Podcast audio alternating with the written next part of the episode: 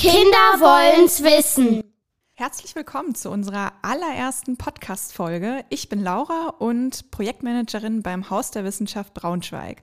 Und mir gegenüber steht. Ich bin Pia und bin studentische Hilfskraft im Haus der Wissenschaft. Wir haben direkt ein richtig spannendes Thema für euch mitgebracht. Und zwar geht es in den Weltraum. Wir wollen uns mit dem Urknall beschäftigen. Dafür haben wir uns mit Professor Dr. Joachim Block getroffen. Er war Standortleiter beim Deutschen Zentrum für Luft- und Raumfahrt und unterrichtet jetzt Studierende an der Technischen Universität Braunschweig. Aber wir haben nicht selbst mit Herrn Block gesprochen, sondern unsere beiden Kinderreporter Jakob und Amelie. Aber bevor es um den Urknall und um den Weltraum gehen soll, haben die beiden Herrn Block erstmal gefragt, wie man denn eigentlich Weltraumforscher wird und wie so der Arbeitsalltag aussieht. Hallo, lieber Herr Block. Da Sie Raumfahrtprofessor waren, wollen wir ja heute die Chance nutzen und Ihnen ein paar Fragen stellen, die uns schon immer interessiert haben. Hallo Amelie und Jakob. Ich freue mich hier heute bei euch zu sein im Haus der Wissenschaft und ich bin gespannt auf eure Fragen. Arbeiten Sie in einem Labor? Ich habe in einem Labor gearbeitet, lange Jahre. Ich war viele, viele Jahre bei, beim DLR, das ist das Deutsche Zentrum für Luft- und Raumfahrt, in einem Institut, wo man sich mit Weltraumforschung beschäftigt hat. Und da habe ich große Teile meiner Zeit im Labor verbracht. Natürlich nicht die ganze Zeit. Ich war auch mal im Büro. Man muss ja auch mal was schreiben oder rechnen, aber große Zeit, große Teile der Zeit war ich wirklich auch im Labor. Kann eigentlich jeder so eine Arbeit wie Sie machen? Naja, man braucht eine entsprechende Ausbildung, in meinem Falle ein Studium. Ich habe Physik studiert hier an der Technischen Universität Braunschweig. Physik ist äh, eins der Fächer, das man studieren kann, wenn man das machen will. Man kann aber auch einen Studiengang, einen techn mehr technischen Studiengang äh, wählen. Und äh, wenn man das Studium dann abgeschlossen hat, dann kann man sich zum Beispiel beim DLR bewerben oder auch in anderen Forschungsinstituten, die so etwas machen und kann auf diesem Gebiet arbeiten. Wie sind Sie zu Ihrer Arbeit gekommen? Ich habe mich schon, als ich so alt war wie ihr, als ich ungefähr 10, 11, 12 Jahre alt war, für den Weltraum interessiert. Damals, als ich so alt war, ging das mit der Weltraumfahrt gerade los. Die ersten Astronauten sind gestartet und die ersten Raumsonden sind zu anderen Planeten geflogen. Und ich fand das ganz faszinierend und es hat mich äh, bestimmt genauso interessiert wie euch heute. Und daraufhin habe ich dann beschlossen, dass ich so etwas studieren wollte, wenn ich mit der Schule fertig sein würde, um eben auf diesem Gebiet nachher arbeiten zu können. Und das habe ich auch gemacht. Was war Ihre wichtigste Aufgabe bisher? Die wichtigste Aufgabe in meinem ganzen Berufsleben war ein Raumfahrtprojekt, was ziemlich besonders war. Das hieß Rosetta. Das war eine Weltraummission zu einem Kometen. Äh, Kometen sind ja kleine Körper in unserem Sonnensystem, die auf sehr langgestreckten Umlaufbahnen um die Sonne kreisen. Und die waren für die Forschung sehr, sehr interessant und sehr wichtig, weil man die Vermutung hatte, aber man wusste es bis dahin nicht genau, man hatte die Vermutung, dass die eine wichtige Rolle gespielt haben im frühen Sonnensystem, als die Planeten sich gerade gebildet hatten, äh, die Planeten mit Wasser und auch mit organischen Substanzen anzureichern, sodass daher dort Leben entstehen konnte. Das war eine ganz spannende Frage und um dies herauszufinden, hat man die Rosetta-Mission gestartet und die war lange unterwegs und noch länger haben wir vorher daran gearbeitet, um sie zu planen und vorzubereiten und ich kann sagen, das war das größte Projekt meines Lebens.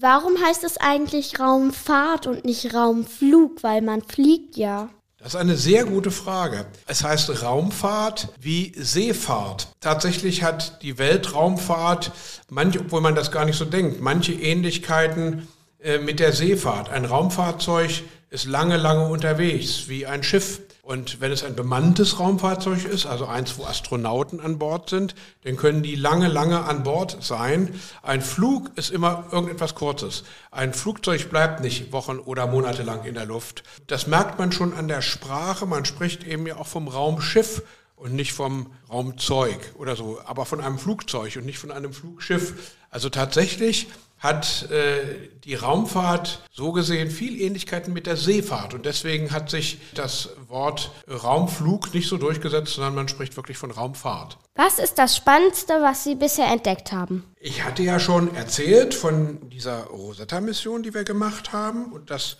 Wir waren alle gespannt, als das Raumfahrzeug dort endlich ankam, elf Jahre, fast elf Jahre nach dem Start, nicht? Das ist im Jahr 2004 gestartet und war im Herbst 2014, also zehneinhalb Jahre später, endlich da. Und natürlich wollte man wissen, wie dieser Komet aussieht, aber vor allen Dingen wollte man wissen, ob es dort, wie man vermutet hatte, Wassereis und organische Moleküle gibt. Also organische Moleküle, organisches Material, das ist das, woraus alle Lebewesen bestehen, wir auch.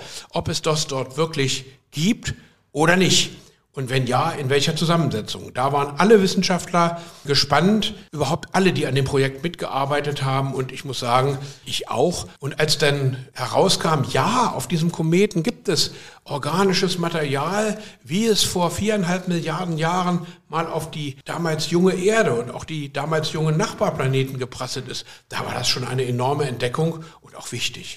Wie weit lag dieser Komet denn weg, dass das Raumfahrzeug so lange gebraucht hat? Wenn er am weitesten von der Erde entfernt ist, dann ist er ungefähr so weit weg wie der, wie der Jupiter, ungefähr 700 Millionen Kilometer. Äh, das Problem war aber, dass man nicht auf direktem Wege dorthin fliegen konnte, sondern man musste mehrere Schwunghohlschleifen um die Sonne machen, um die notwendige Geschwindigkeit zu bekommen. Man konnte, der gerade Weg wäre viel kürzer gewesen, auch bei 700 Millionen Kilometern.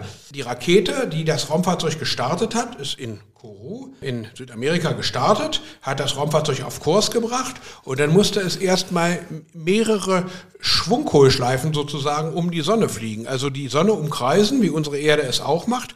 Und diese Schleifen wurden immer weiter und erst auf der letzten Schleife ist das Raumfahrzeug dann an den Kometen herangekommen. Und deswegen hat das so lange gedauert. In dieser Folge soll es ja speziell um den Urknall gehen, aber bevor wir jetzt weiter in die Materie gehen, fragen wir erstmal Amelie und Jakob, was sie sich denn eigentlich unter dem Urknall vorstellen.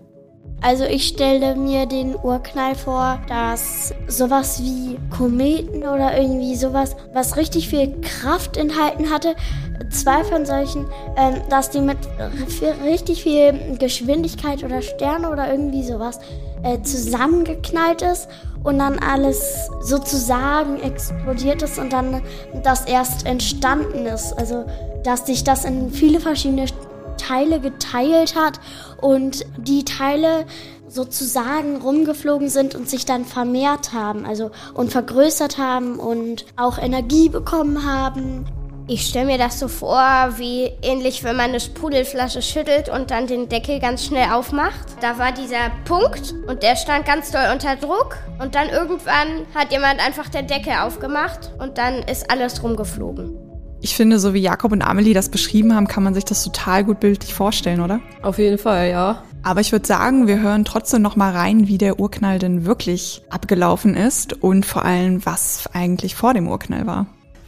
Man weiß ja, dass die Erde durch einen Urknall entstanden ist, aber was hat eigentlich den Urknall ausgelöst? Es ist nicht nur die Erde durch den Urknall, die Erde ist entstanden in einer Staubwolke um die junge Sonne und die Sonne ist wie, wie alle äh, Sterne auch entstanden halt auch aus einer solchen Wolke.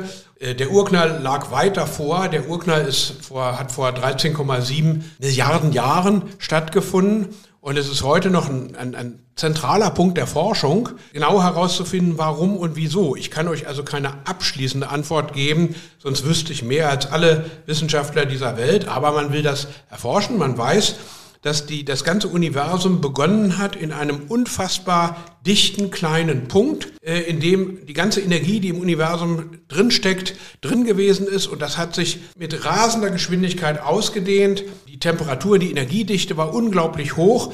Und aus dieser unglaublich hohen Energiedichte sind dann sozusagen alle Materiebestandteile, die wir kennen, auch die Bestandteile der Atome, aus denen wir bestehen, aus denen unsere Erde besteht, aus denen dieser Tisch besteht, sind daraus entstanden in mehreren Stufen. Zunächst war es einfach nur Wasserstoff. Der Wasserstoff hat sich dann in Sternen gesammelt. In Sternen sind andere Elemente entstanden und auf einer, in einer langen, komplexen Entwicklung über mehrere Milliarden Jahre schließlich Planeten wie die Erde und schließlich auch wir. Wie sah der Weltraum vor dem Urknall aus? Vor dem Urknall gab es eigentlich keinen Weltraum. Der Weltraum, manche Menschen denken, äh, es wäre vorher ein leerer Raum gewesen und darin hätte es geknallt. Nein, es war so, dass mit dem Urknall das, äh, der ganze Raum entstanden ist. Der Raum mit allem, was darin ist, ist praktisch aus einem Punkt oder einem nahezu Punkt entstanden und es gab vorher keinen umgebenden Raum. Der Raum und auch die Zeit hat, hat da zu laufen begonnen. Und was drumherum war, man stellt sich dann immer vor, ja, was war denn drumherum? Das muss doch irgendwo drin gewesen sein. Irgendeine Art von Meta-Universum, wie man das nennt. Das ist aber noch nicht erforscht. Das will die Physik herausbekommen in den nächsten 20, 30 Jahren, wiederum mit Weltraummissionen, die man dafür starten wird. Könnte man eigentlich auf Kometen wohnen?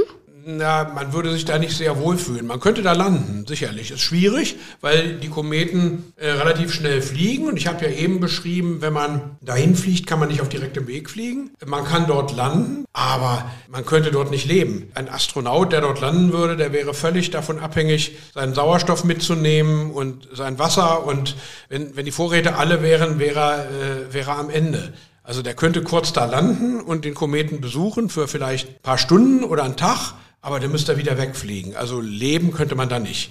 Wie sind überhaupt die Tiere entstanden? Also man, manche sagen ja, es ist ein Lebewesen irgendwann aus einem Teich oder sowas gekrochen und hat sich dann zu einem Dinosaurier entwickelt mhm. und sich dann vermehrt. Aber wie ist das dann entstanden? Ja, da kann ich die Brücke schlagen. Ich hatte ja vorhin erzählt von dieser Rosetta-Mission, mit der man nachweisen wollte und auch nachgewiesen hat, dass das organische Material, aus dem alle Lebewesen bestehen, mit Kometen auf die, mit Kometen und auch Asteroiden auf die frühe Erde gebracht worden ist, weil die frühe Erde vorher äh, geschmolzen war und da hätten solche Moleküle gar nicht überleben können.